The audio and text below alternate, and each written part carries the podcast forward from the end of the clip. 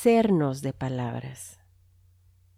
¿Y con cuántas casas o calles comienza una ciudad a ser ciudad? ¿Cuántas palabras deben verterse antes de sabernos poseedores de un lenguaje común? ¿Cuántos deseos habrán de inscribirse con el hierro candente de los besos sobre el cuerpo antes de llamarte amado? ¿Cómo culpar al lenguaje mismo si viene de tu boca? Barthes exime a las palabras de locura. Si acaso hubiera culpa, sugiere en ellas perversión. En todo caso, declaro que ciertos silencios llevan el veneno que alimenta soliloquios.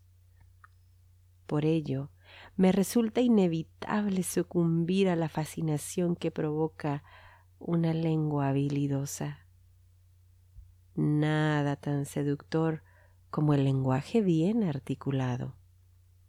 La claridad en las ideas que van estructurando un discurso lógico, armonioso, rítmico, urdido de deseo.